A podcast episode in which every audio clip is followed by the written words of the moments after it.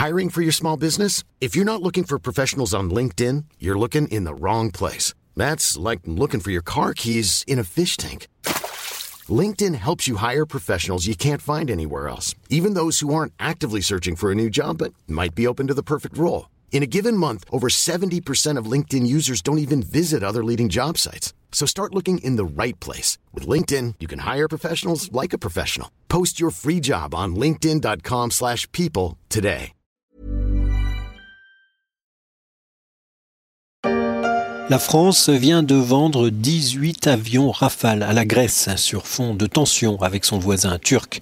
Un contrat qui signe l'arrivée tardive de l'appareil construit par Dassault sur le marché européen, plus de 20 ans après ses premiers vols. Pour la famille Dassault, l'année 2021 avait plutôt bien démarré malgré le contexte sanitaire compliqué pour l'aéronautique mondiale. La Grèce avait signé fin janvier un contrat de 2 milliards et demi d'euros pour l'achat de 18 exemplaires de son avion de combat le Rafale, comme on l'entend dans ce reportage d'Euronews.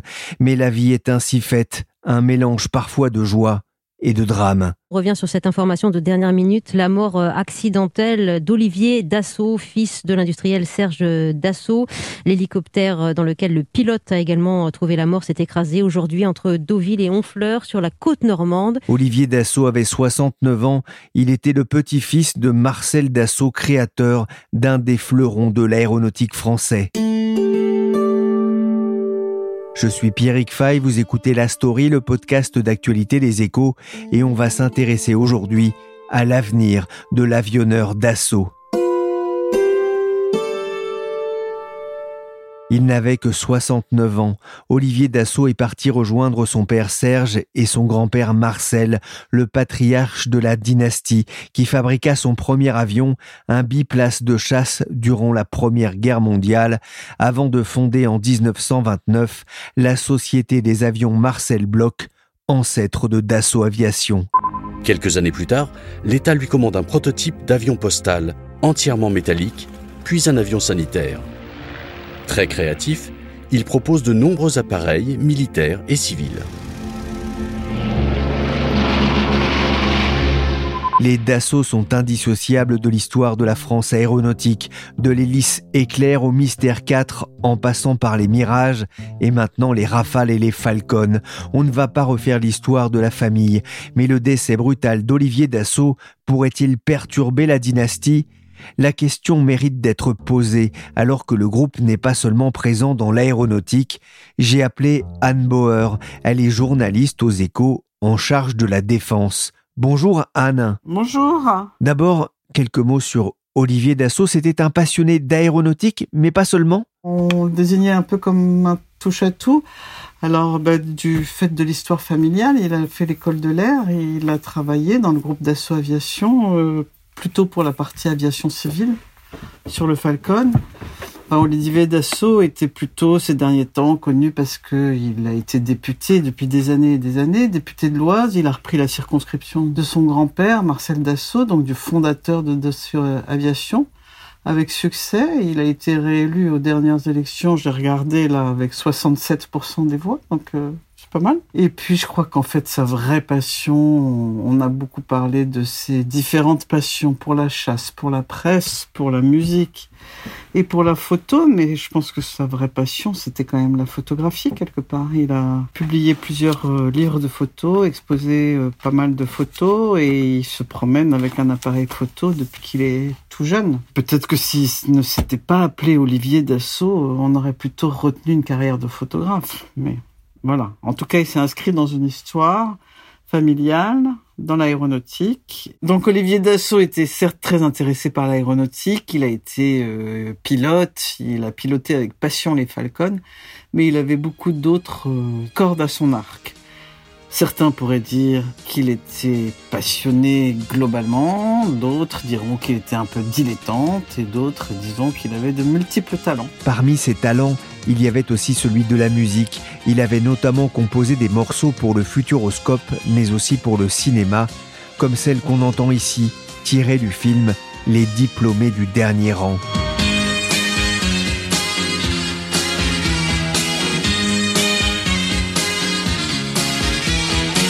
Anne, on va le rappeler, si Dassault est au premier rang dans l'aviation, le groupe a d'autres activités? Dans le groupe familial, la holding familiale Dassault, on retrouve bien sûr Dassault Aviation, qui est à 62% euh, possédé par euh, donc Olivier Dassault et ses trois frères et sœurs, enfin la famille Dassault d'ailleurs plutôt. Mais il y a aussi euh, bien sûr une autre réussite française Dassault Systèmes, le leader des logiciels pour l'industrie.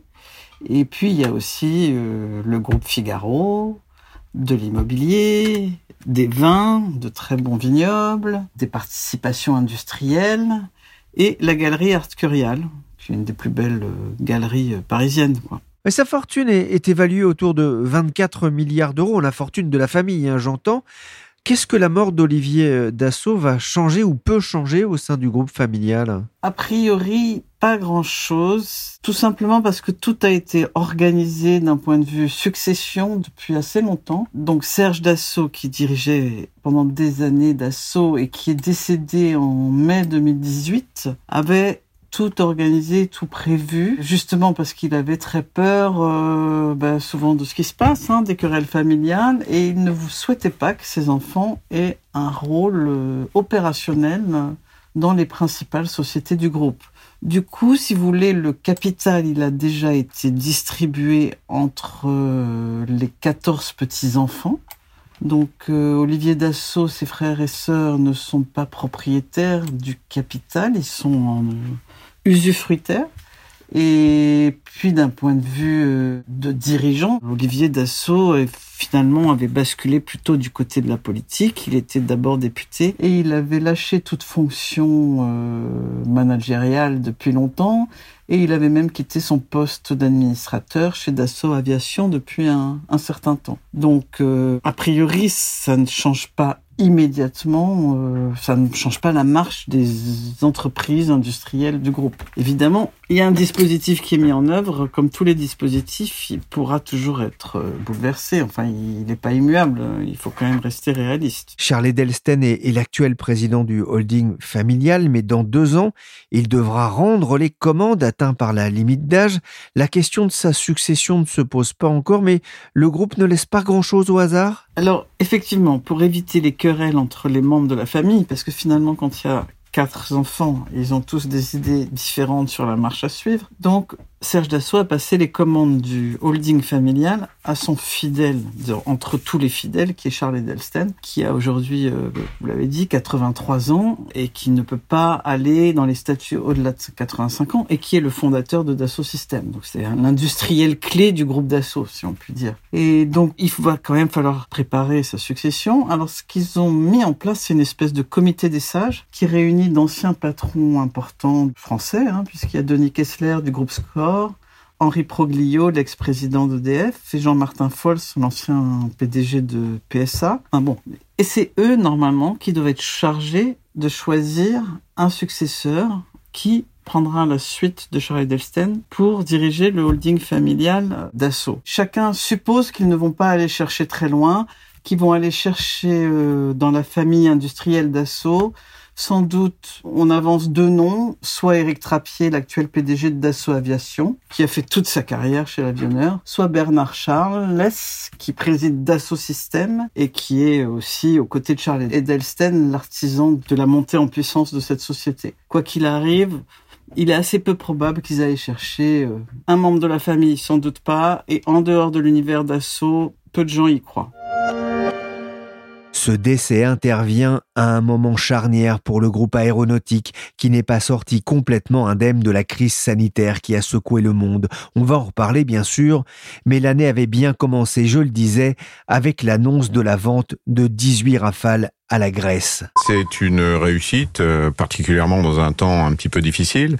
Donc c'est un rayon de lumière, non seulement pour Dassault, c'est coopérants, les, les, grands groupes comme euh, Thales et Safran, mais c'est euh, surtout une très bonne nouvelle pour l'ensemble de l'écosystème des 500 petites entreprises qui contribuent à fabriquer du Rafale en France. Un tournant historique avait déclaré Éric Trappier, PDG de Dassault Aviation sur Europe 1 en janvier.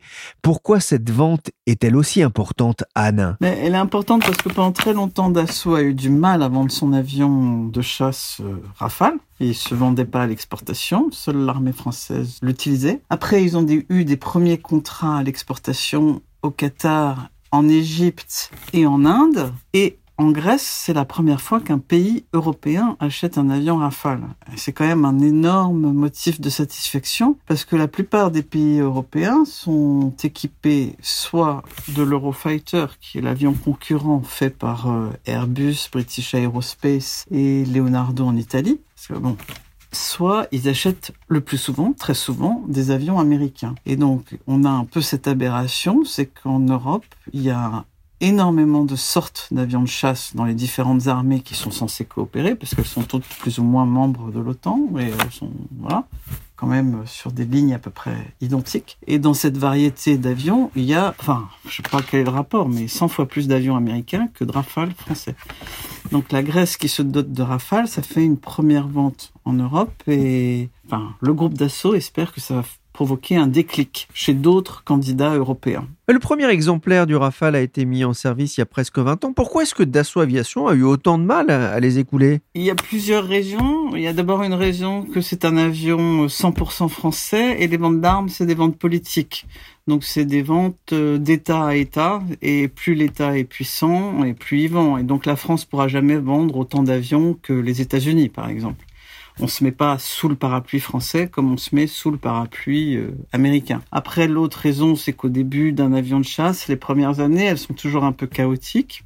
Le temps de rodage, on va dire, d'un avion de chasse est plus long et plus complexe que celui d'une voiture. Et puis après, y a, ils ont eu du mal, un petit groupe familial euh, face à Lockheed Martin ou Boeing, ils ont eu du mal à convaincre, d'une certaine manière. Et l'avion de chasse, ça a commencé à se vendre euh, il y a 5-6 ans, avec un premier contrat à l'Égypte, puis au Qatar, puis à l'Inde. Et maintenant, avec la Grèce, on espère que c'est un, voilà, c'est que il y a un mouvement qui est lancé. Il y a une autre raison qui fait qu'aujourd'hui, cet avion de chasse est plus facile à vendre, c'est qu'il a fait sa preuve sur le terrain tant qu'un avion de chasse n'a pas servi sur le terrain et pas montré euh, les manœuvres et les missiles qu'il pouvait envoyer, il est moins vendable que quand il est combat proven, comme disent les armées. Qu'est-ce qui a guidé ici le, choix de la Grèce?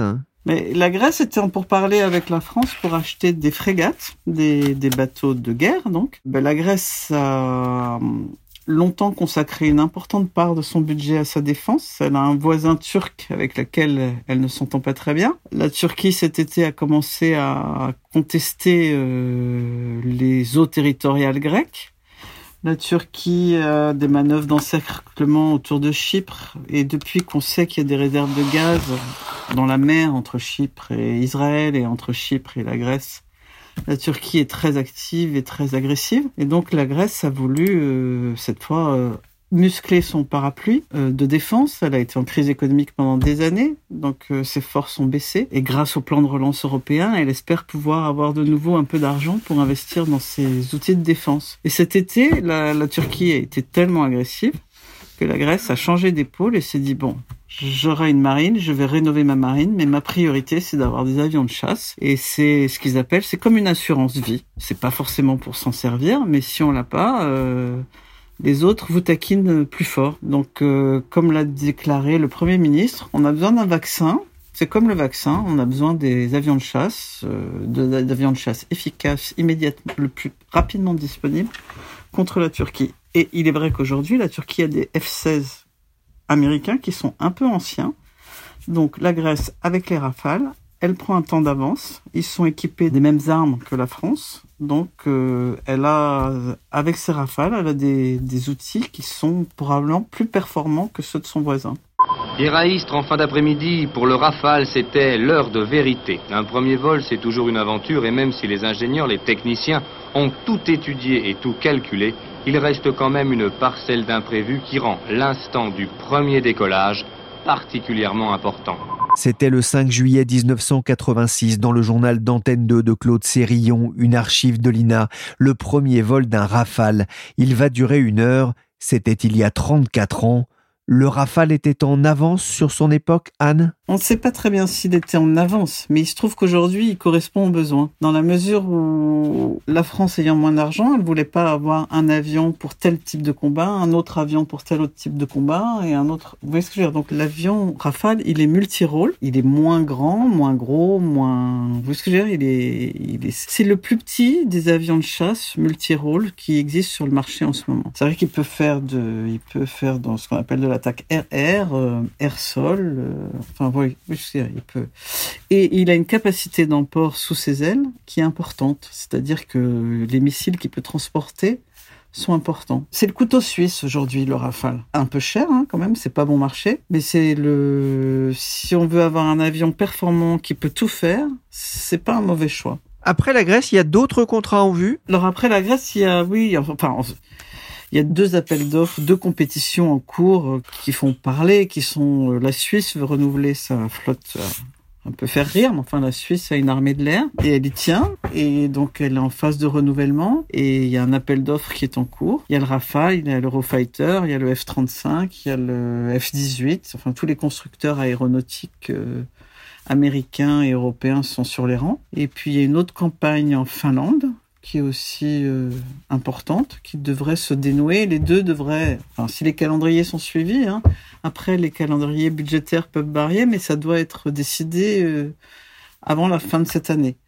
Et sinon, après, il y a d'autres euh, États qui s'intéressent au Rafale. On a parlé de l'Indonésie qui pense que c'est un choix qui peut être intéressant pour elle, qui la libérerait. L'avantage du Rafale, c'est qu'il libère de la contrainte d'être sous l'aile des Russes ou sous l'aile des Américains. Donc euh, voilà, c'est aussi le Rafale, c'est aussi un peu l'avion des non-alignés, si on peut dire. Et puis il y a toujours l'Inde qui en a acheté 36, mais 36 Rafales à l'échelle d'un pays comme l'Inde, euh, qui a besoin d'une aviation un peu plus importante, euh, tout le monde se dit qu'ils vont sans doute en acheter probablement 36 autres, mais ça va prendre du temps. Dassault travaille aussi déjà à l'après Rafale avec le SCAF, hein, c'est le futur avion de combat européen aux côtés d'Airbus notamment. Anne, là c'est un dossier complexe et de longue haleine? Oui, c'est un dossier au long cours. Il part d'une bonne intention, c'est-à-dire qu'on se dit que c'est toujours cette idée, c'est que l'Europe, elle est quand même un peu faible. Son autonomie et sa souveraineté est un peu euh, pas exactement défendue comme quand on face à la Chine et aux États-Unis, enfin face aux grands blocs. Et donc la France aimerait qu'il y ait euh, une espèce de concentration quand même de l'industrie de défense européenne et qu'on arrive à avoir un avion de chasse euh, un avion de chasse européen, mais pour tout le monde, quoi, pour tous les grands pays européens au moins. Et donc on s'est allié avec les Allemands, qui sont pas le partenaire euh, naturel, puisque le partenaire le plus évident pour la France, c'était plutôt les Britanniques, mais les Britanniques sont sortis de l'Europe. Donc on est dans un débat un peu complexe où on voudrait que l'avion de 2040 ou 2050 qui remplacera le Rafale et qui remplacera l'Eurofighter, qui en est qu'un, parce que c'est quand même des investissements lourds et à force de multiplier les investissements, euh, l'Europe gâche de l'argent pour être en position de faiblesse, faut quand même le savoir, hein, par rapport aux autres. Mais on est dans un jeu un peu compliqué où le partenaire est, en gros, les Français voudraient un peu l'argent des Allemands et les Allemands voudraient un peu la souveraineté et l'expérience des Français pour leur industrie et donc tout ça coince en ce moment. Donc euh, Aujourd'hui, il y a une négociation en cours. Je pense qu'Airbus et Dassault devraient réussir à s'entendre. Ils voudraient, cette fois-ci, l'idée, ce serait que pour le prochain coup, ils fassent un avion ensemble. Mais après, il y a tous les aléas politiques. Le dossier est politique en Allemagne, il va être politique en France. L'Allemagne va rentrer dans une période électorale. Après, c'est la France qui va rentrer dans une période électorale. C'est un projet industriel ambitieux, mais l'ambition, c'est que s'il y a un avion de combat franco-allemand, c'est un élan pour reconstruire, reconsolider l'industrie européenne de défense. Voilà. Et si ce projet ne marche pas, tout ce qui est de l'ordre un peu de la concentration, de la reconstruction de l'industrie européenne de défense va en prendre un coup. On va rester dans les avions en s'intéressant cette fois aux avions d'affaires avec les Falcon dont le célèbre Mister 20 évoqué ici dans ce reportage sur les 100 ans de Dassault Aviation. 1963. En visite pour la compagnie Panam dans l'usine Dassault de Mérignac près de Bordeaux, Charles Lindbergh découvre le Mystère 20. C'est le coup de cœur. La Panam en commande 120 exemplaires. C'est le début de la saga des Falcons. J'ai trouvé notre oiseau. I found our bird avait télégraphié le célèbre aviateur en sortant de l'usine. Mais à la sortie de l'année 2020, année du Covid, c'est tout le secteur aéronautique qui a du plomb dans l'aile. Comment la division aviation d'affaires de Dassault a-t-elle traversé la crise?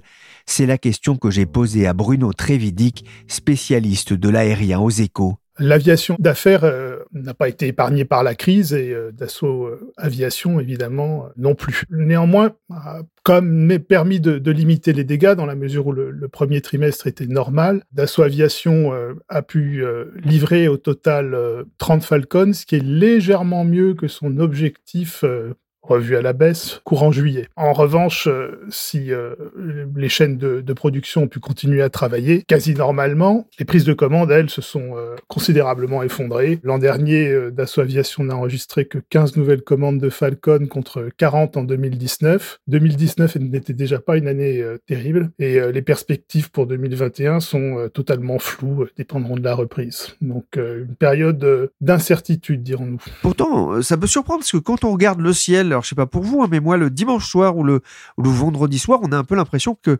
euh, les seuls avions qui volent, ce sont ces avions d'affaires, hein, les Falcon, les Gulfstream ou les bombardiers. Alors ça tient peut-être au fait que euh, d'abord euh, vous habitez près d'un aéroport d'affaires et puis surtout que vous regardez le ciel le dimanche, parce qu'effectivement un des rares moments où l'aviation d'affaires reprend un peu de poil de la bête, c'est curieusement pendant les, week-ends et pendant les périodes de vacances. Il semblerait qu'une partie de la clientèle fortunée qui autrefois emprunter les lignes commerciales se soit rabattu euh, sur les avions d'affaires pour des raisons de sécurité sanitaire. Ça reste très marginal, mais ça permet euh, à l'aviation d'affaires d'avoir un petit euh, regain d'activité pendant ces périodes de week-end et de vacances. Pour le reste, si ce n'était cela, l'activité de l'aviation d'affaires s'est effondrée à peu près dans les mêmes proportions si on décompte de leur activité les vols spéciaux, gouvernementaux et sanitaires. C'est vrai que la crise du Covid a porté un coup rude au voyage d'affaires au profit des visioconférences. L'activité a été plus soutenue pendant l'été. En juillet et en août, l'aviation d'affaires avait retrouvé un niveau d'activité égal ou supérieur à celui de 2019, y compris en France, avec l'arrivée d'une nouvelle clientèle, de riches particuliers avec enfants et animaux domestiques. Au troisième trimestre, 44% de nos clients ont pris un jet privé pour la première fois, confiait aux échos un responsable de la société Private Fly.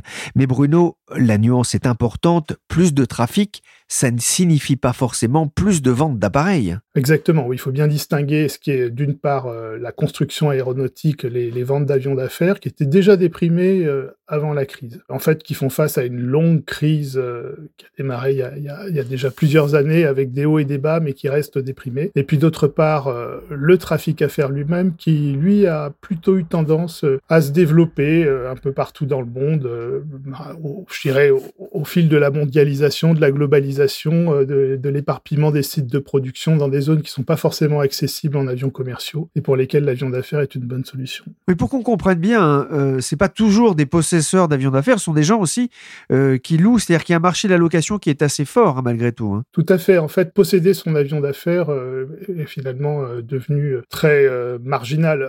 la plupart des propriétaires sont des propriétaires en multipropriété ou louent eux-mêmes leur avion pendant les périodes où ils l'utilisent pas, c'est-à-dire euh, l'essentiel du temps. Et puis beaucoup, effectivement, d'entreprises euh, ont recours à de l'affrètement, de la location. Il y a beaucoup de formules qui ont été mises en place. L'américain NetJet avait beaucoup contribué au développement de ce marché en développant une sorte de formule de copropriété. On a également euh, des cartes d'abonnement et puis aujourd'hui, depuis quelques années, des plateformes numériques qui permettent, un petit peu comme sur Airbnb, hein, de, de, réserver son avion en fonction des disponibilités et de partir seul ou à plusieurs sur telle ou telle destination à moindre coût. Bruno, on comprend bien que c'est un secteur qui souffre depuis plusieurs années. Est-ce qu'il faut s'attendre à une reprise euh, de l'aviation d'affaires en 2021 on peut raisonnablement estimer que quand il y a une grave crise, euh, après il y a une reprise. Donc on aura certainement une reprise qui sera relative. La question est de savoir quand l'aviation d'affaires retrouvera un niveau normal d'avant-crise. Alors là, on est exactement dans la même incertitude que pour l'aviation commerciale bien malin qui peut le dire.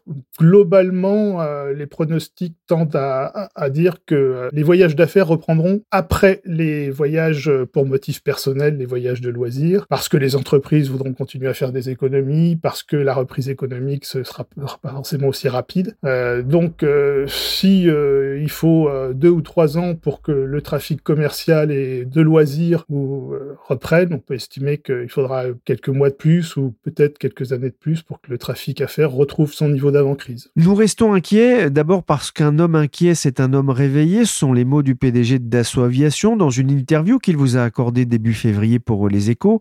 Il se dit inquiet surtout pour la filière, pour les sous-traitants. Bruno, il a raison de l'être? Alors, Éric Trappier euh, faisait effectivement euh, allusion aux, difficultés que peuvent rencontrer euh, de nombreuses entreprises de la chaîne de sous-traitants aéronautiques. Alors, il faut savoir que cette chaîne de sous-traitants est composée de PME, donc qui n'ont pas l'assise financière, la robustesse des grandes entreprises, qui ont pourtant pris de plein fouet la, la chute des cadences de production et de leur chiffre d'affaires. Donc, c'est toutes ces nombreuses petites entreprises se sont retrouvées en très grande difficulté. Pour beaucoup d'entre elles, elles ont été euh, sauvées euh, grâce aux mesures gouvernementales, mais aussi grâce au système de solidarité qui est spécifique à cette filière entre grands donneurs d'ordre et euh, sous-traitants. Ces grands donneurs d'ordre, dont Dassault Aviation, ont notamment suscité la création d'un fonds d'investissement destiné à venir en aide aux entreprises à court de, trésorerie ou susceptibles de connaître une défaillance. Et ça a permis jusqu'à présent d'éviter une cascade de faillites et à la chaîne de sous-traitance aéronautique de rester opérationnelle. Et en guise de réveil,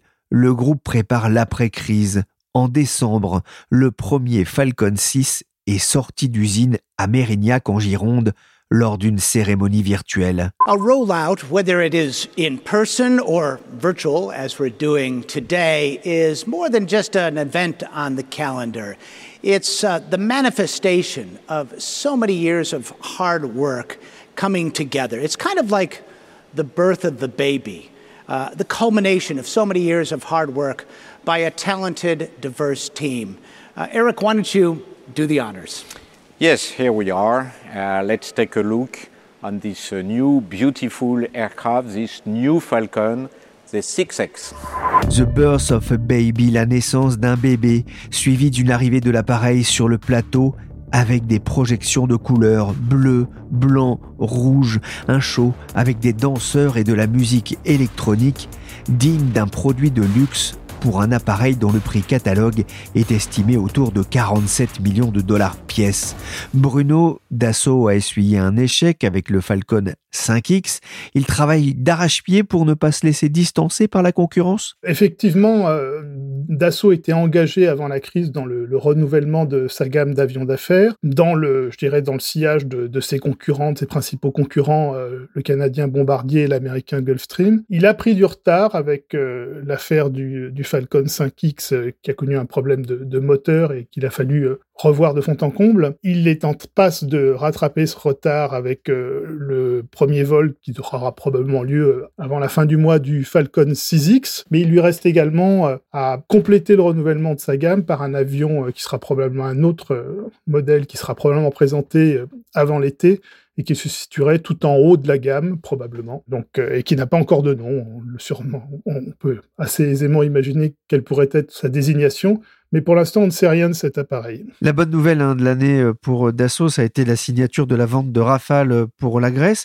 Mais ce qu'on voit, Bruno, c'est que l'aviation d'affaires devait permettre à l'entreprise d'être moins dépendante hein, des, ventes d'avions de chasse. Eh bien, c'est le cas, en fait. D'abord, il faut examiner le parcours de l'entreprise sur une longue durée. La spécificité de Dassault Aviation est probablement l'une de ses grandes forces, c'est ce modèle dual civil et militaire qui permet de compenser les faiblesses de l'un par les forces de l'autre. Ça a fonctionné pendant cette crise à l'envers, c'est-à-dire que les compagnons de, de la chaîne de fabrication des Falcons ont pu euh, utilement euh, trouver à s'employer euh, sur les chaînes de, de, Rafale. La machine industrielle a continué à tourner et la meilleure illustration que ça, c'est que Dassault Aviation est l'une des rares entreprises à ne plus avoir de salariés en chômage partiel depuis quelques semaines. Donc ce modèle dual a fonctionné cette fois au bénéfice de l'aviation civile, enfin de la partie aviation d'affaires. Ordinairement, on peut dire que le, et pendant les années passées, c'était plutôt l'aviation d'affaires qui tirait le chiffre d'affaires. Donc les choses sont assez équilibrées sur le long terme. Anne Bauer, je vais vous laisser le mot de la fin. Pour soutenir le groupe, le gouvernement français a commandé sept nouveaux Falcon de surveillance maritime l'an dernier et négocié un contrat de maintenance sur 10 ans des avions Atlantique 2 de lutte anti-sous-marine d'assaut. C'est une entreprise familiale, hein, ce qui est rare dans le secteur. C'est aussi une entreprise stratégique pour le gouvernement? C'est une entreprise euh, extrêmement stratégique pour le gouvernement français. C'est l'entreprise qui assure l'autonomie stratégique de l'armée de l'air française. Donc euh, les, commandes de Falcon euh, militarisées, évidemment, c'est un soutien du gouvernement dans le cadre des plans de relance, etc., puis au groupe d'assaut. Il y a un accord euh, stratégique qui fait que si les enfants voulaient vendre leurs actions d'assaut, euh, enfin pour d'assaut aviation, ils pourraient pas les vendre euh, n'importe comment. Et l'État a un droit de préemption. Et puis il y a une proximité, si vous voulez. Les, pilotes de l'armée de l'air sont habitués à travailler avec les ingénieurs de Dassault. Donc un pilote français, quand il rentre d'opération, il, va voir directement l'ingénieur de Dassault, il peut lui dire là, il y a ce truc-là marche pas, etc. Et c'est ça qui est un peu compliqué aussi avec le projet SCAF, c'est que l'armée de l'air est tellement habituée à, à travailler avec Dassault, elle a peur de travailler avec Airbus parce qu'Airbus c'est loin, c'est un une multinationale, c'est complexe. Alors que Dassault c'est effectivement une espèce d'anomalie dans un secteur où il n'y a que des multinationales, mais c'est une entreprise qui est en lien très fort avec euh, l'État français, enfin avec le ministère des Armées français. Merci Anne Bauer, spécialiste défense aux échos, et Bruno Trévidic, le monsieur aéronautique de la rédaction. La story, le podcast d'actualité des échos, s'est terminé pour aujourd'hui. L'émission a été réalisée par Willy Gann, chargé de production et d'édition Michel Varnet. Vous pouvez écouter la story sur toutes les plateformes de téléchargement et de streaming de podcasts. Abonnez-vous pour ne manquer aucun épisode. Pour l'actualité de l'aéronautique et de la défense, c'est à suivre dans les pages des échos ou sur le site internet leséchos.fr.